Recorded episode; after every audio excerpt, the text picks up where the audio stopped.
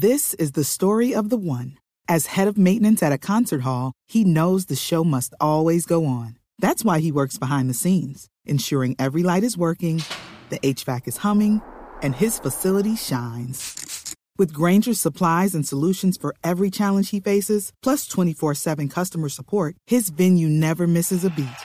Call quickgranger.com or just stop by. Granger, for the ones who get it done. Voces y sonidos de Colombia y el mundo en Blue Radio y bluradio.com, porque la verdad es de todos.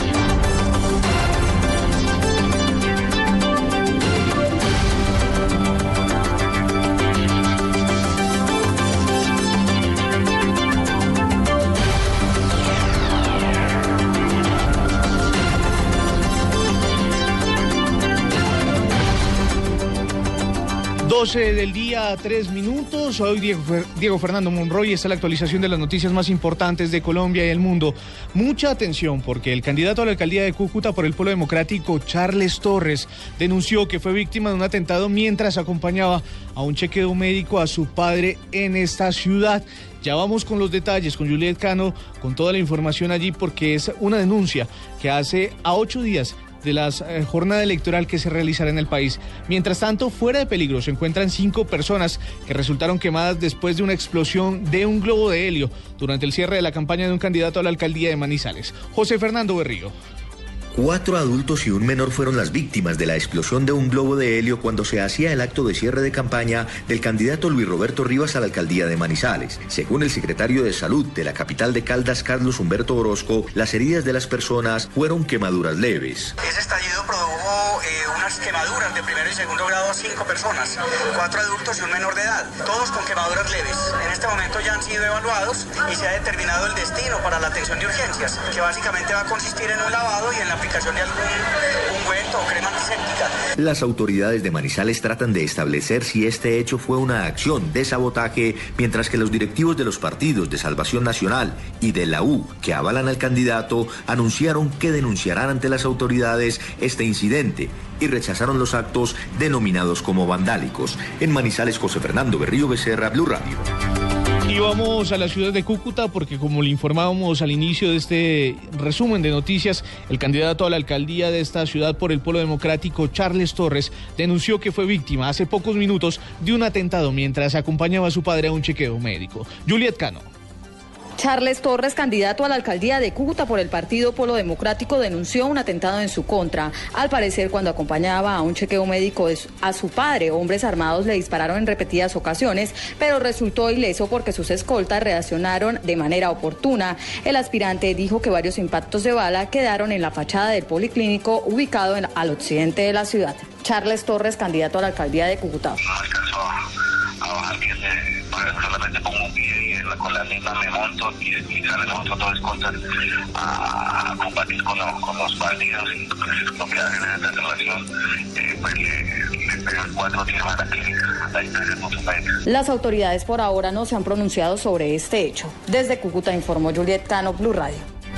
Continuamos con noticias eh, de la jornada electoral del próximo 25 de octubre que se realizará en el país, en donde los colombianos elegirán alcaldes, gobernadores y autoridades locales. Pues las autoridades en Santander confirmaron que ya está prácticamente listo el dispositivo para garantizar la seguridad durante toda la jornada electoral en este departamento. Solo en un municipio de, se ha debido retrasar este eh, dispositivo. Verónico Rosco.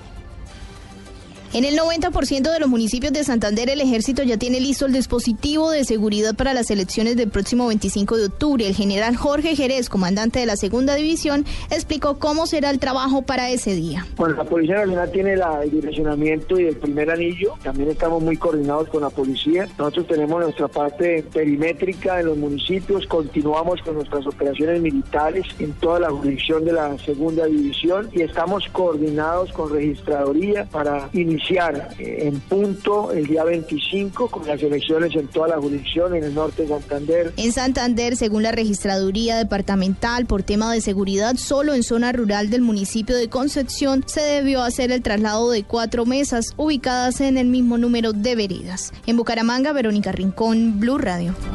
Y autoridades del distrito de Riohacha garantizarán el apoyo a la registraduría para todo el proceso electoral del próximo domingo. Betty Martínez. El alcalde del distrito de Riohacha, Rafael Ceballos Sierra, aseguró que se entregó todo el apoyo logístico que requirió la Registraduría Nacional del Estado Civil para el desarrollo de las elecciones de este domingo 25 de octubre. El municipio ya realizó el proceso contractual respectivo para apoyar a la registraduría en lo que le corresponde, algunos elementos logísticos de oficina Creo que no va a haber ningún inconveniente por ese lado. Las instalaciones de las entidades educativas también están dispuestas para poder favorecer el desarrollo normal del proceso electoral. El mandatario dijo que también se solicitó a la empresa Electricaribe garantizar la prestación del servicio para evitar cualquier situación que genere alteración del orden público. Desde Río Hacha, Betty Martínez, Blue Radio. En el departamento del Valle del Cauca tendrán 25 eh, mil miembros de la policía y del ejército que garantizarán las elecciones de la próxima semana. Buenaventura contará con vigilancia especial. Información desde la capital del Valle con François Martínez. Con apoyo de la Fuerza Aérea y la Armada Nacional, se reforzará la seguridad en el Departamento del Valle para las elecciones del próximo 25 de octubre. De acuerdo con el secretario de Gobierno del Valle, Orlando Riascos, 25 mil miembros de la Fuerza Pública estarán prestando vigilancia en todas las mesas y puestos de votación. Va a haber total seguridad en los 1.030 puestos electorales. Creo que la Fuerza Pública ha dispuesto más de 25 mil hombres y mujeres para dar la seguridad y en todo el Valle del Cauca habrá seguridad y ningún puesto se va por fuera. Por aventura tenemos 10 puestos electorales en Alto Naya, donde estamos buscando la seguridad. La gobernación del Valle del Cauca da un presupuesto de 555 millones de pesos para lograr la logística de ese proceso electoral en el municipio de Buenaventura. De acuerdo con el funcionario, el municipio de mayor riesgo en la jornada es Cartago ante el asesinato del candidato Ignacio Londoño. Desde Cali, François Martínez, Blue Radio. 12 del mediodía, 9 minutos. Cambiamos de información porque ante el cierre de la clínica materno-infantil en Bogotá, la EPS Saludcop dio un parte de tranquilidad y aseguró que se garantizará la atención de las maternas en otras instituciones prestadoras de salud. Camila Correa.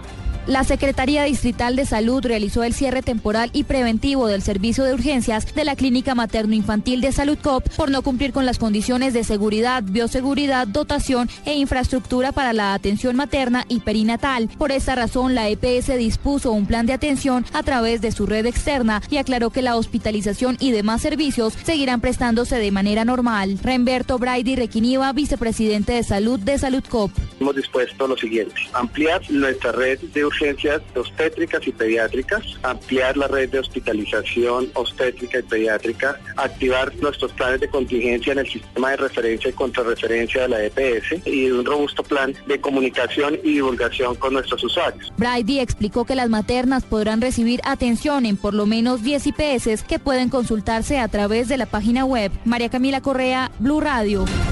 Y mucha atención porque el máximo comandante de las FARC denunció que bombardeos a campamentos de esta guerrilla ponen en riesgo el cese unilateral al fuego decretado por esta organización criminal. Al respecto ya hay reacciones políticas. María Camila Orozco. A través de su cuenta en Twitter, el máximo comandante de la guerrilla de las FARC, Timo León Jiménez, alias Timochenko, denunció que los operativos a campamentos de las FARC y atropellos a campesinos perturban el cese unilateral del fuego decretado en agosto de este año por esa guerrilla. Ante esta denuncia, el senador del Centro Democrático, Alfredo Rangel, dijo que los campamentos de la guerrilla deben seguir siendo blanco de la acción de las fuerzas militares para neutralizar sus acciones criminales. Dijo el senador que no se puede ceder ante el chantaje de la guerrilla. Esta es una falsa tregua que no están cumpliendo obviamente a cualidad las FARC y por tanto se requiere que la fuerza pública siga operando. No se puede retroceder frente al chantaje de las FARC, esgrimiendo el falso argumento de una tregua que no están cumpliendo a cabalidad. En el mismo sentido se pronunció el senador Mauricio Liscano del partido de la U, quien aseguró que las fuerzas militares no pueden parar su acción en todo el territorio nacional porque no se ha acordado un cese bilateral del fuego. El acuerdo que tiene el presidente Santos es no bombardeos pero todavía no se ha acordado el cese bilateral al fuego. Por lo tanto, las fuerzas militares están en cumplimiento de su deber y del compromiso que tiene el presidente Santos de defender a los colombianos. La advertencia de que se puede romper el cese unilateral del fuego por las acciones ofensivas de la fuerza pública no es la primera que hace la guerrilla de las FARC. María Camila Orozco, Blue Radio.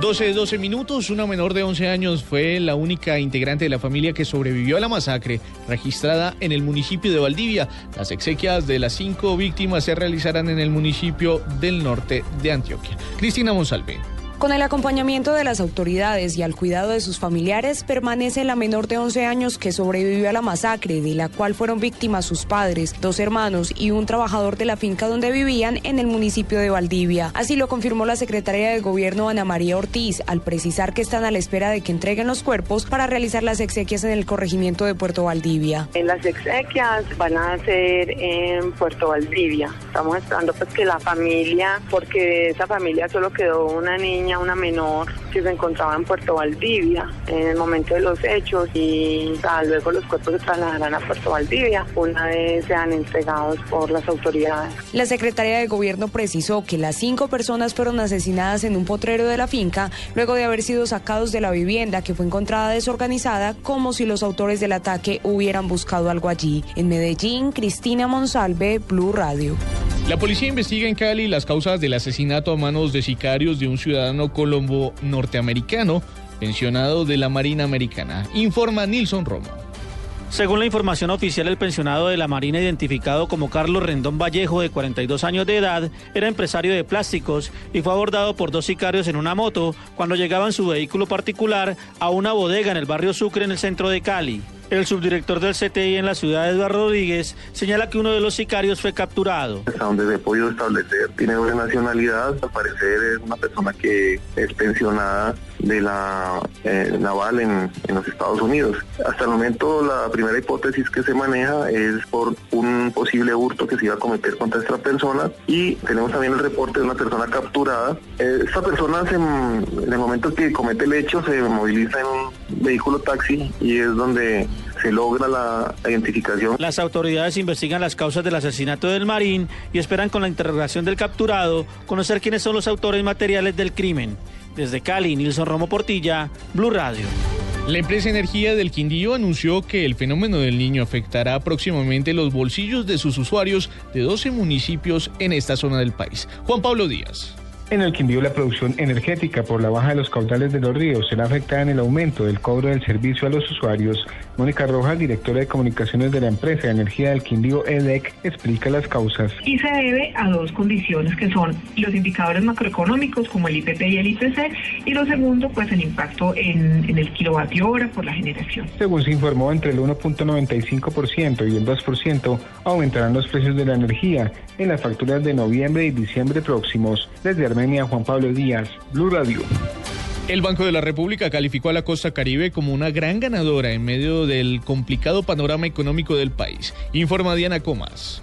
Para Carlos Gustavo Cano, codirector del Banco de la República, el importante impulso económico de la costa caribe obedece a las buenas administraciones de alcaldías en las principales ciudades y a que el sector privado se ha apropiado de la agenda pública y ya no solo piensa en sus negocios. A la calidad de la gerencia pública, la calidad de la gerencia pública regional, buenos alcaldes, buenas administraciones regionales, eh, compromiso de la ciudadanía y algo también que eh, observo en la costa, que es que el sector privado se ha apropiado en el buen sentido de la palabra de la agenda pública. Dijo que las preocupaciones más grandes obedecen a los síntomas de la desaceleración del crecimiento del país por el tema cambiario y la baja del petróleo, así como el desborde más allá de la meta pronosticada de la inflación. En Barranquilla, Diana Comas, Blue Radio. Al menos un muerto dejó un sismo de 5,9 grados en la escala de Richter en Argentina. Estas y otras noticias internacionales con Camilo Cetina. Buenas tardes. El temblor de magnitud 5,9 que sacudió a la provincia de Salta en Argentina y que provocó la muerte de una mujer se sintió también en Paraguay. Esto según el reporte de la Dirección de Sismología de la Universidad Nacional de Asunción. Por otra parte, el Vaticano confirmó que el Papa Francisco visitará una mezquita y un campo de refugiados en República Centroafricana y un barrio miseria en Kenia dos de sus etapas durante la gira africana que realizará bajo grandes medidas de seguridad entre el 25 y el 30 de noviembre. Para finalizar, la jefa de gobierno alemana Angela Merkel expresó su estupor por el apuñalamiento de una candidata a la alcaldía de Colonia. Esta candidata, Henriette Recker, fue apuñalada este sábado por motivos racistas vinculados a la política de acogida de refugiados mientras hacía campaña en un mercado, según la policía regional. Camilo Cetina, Blue Radio. 12-17, ya terminaron varios partidos de la Liga Inglesa y de la Liga Española. El resumen deportivo a esta hora con Pablo Ríos. Diego, buenas tardes. No fue una mañana positiva para los futbolistas colombianos que actúan en el balompié europeo. En la victoria del Chelsea por 2 a 0 sobre el Aston Villa, Falcao García no fue convocado y Carlos Sánchez estuvo los 90 minutos en el banco de suplentes. A esta hora el Arsenal igual a 0 a 0 frente al Watford y David Ospina tampoco fue tenido en cuenta por el entrenador Arsène Wenger, mientras que Víctor Ibarbo comenzó como emergente. En España, el Real Madrid venció 3 a 0 al Levante, equipo del colombiano Jefferson Lerma, que ingresó al minuto 62. Cristiano Ronaldo anotó el segundo tanto de los merengues y se convirtió en el máximo goleador de la historia del cuadro madrileño con 324 anotaciones en 310 juegos. A la 1 y 30, Barcelona recibirá a Rayo Vallecano para alcanzar al Real Madrid en la punta de la tabla. Y en la Copa de Portugal, Sporting de Lisboa jugará a esta hora frente al Vilafranquese. Freddy Montero es titular y Teófilo Gutiérrez no fue convocado. A la 1 y 45 en el balompié italiano, el Milan de Carlos Vaca y Cristian Zapata visitará al Torino. Pablo Ríos González, Blue Radio. 12 del mediodía, 18 minutos. Para la ampliación de estas y otras noticias pueden ingresar a www.bluradio.com a través de nuestra cuenta en Twitter, Blue Radio.com. Ya viene el radar con Ricardo Espina.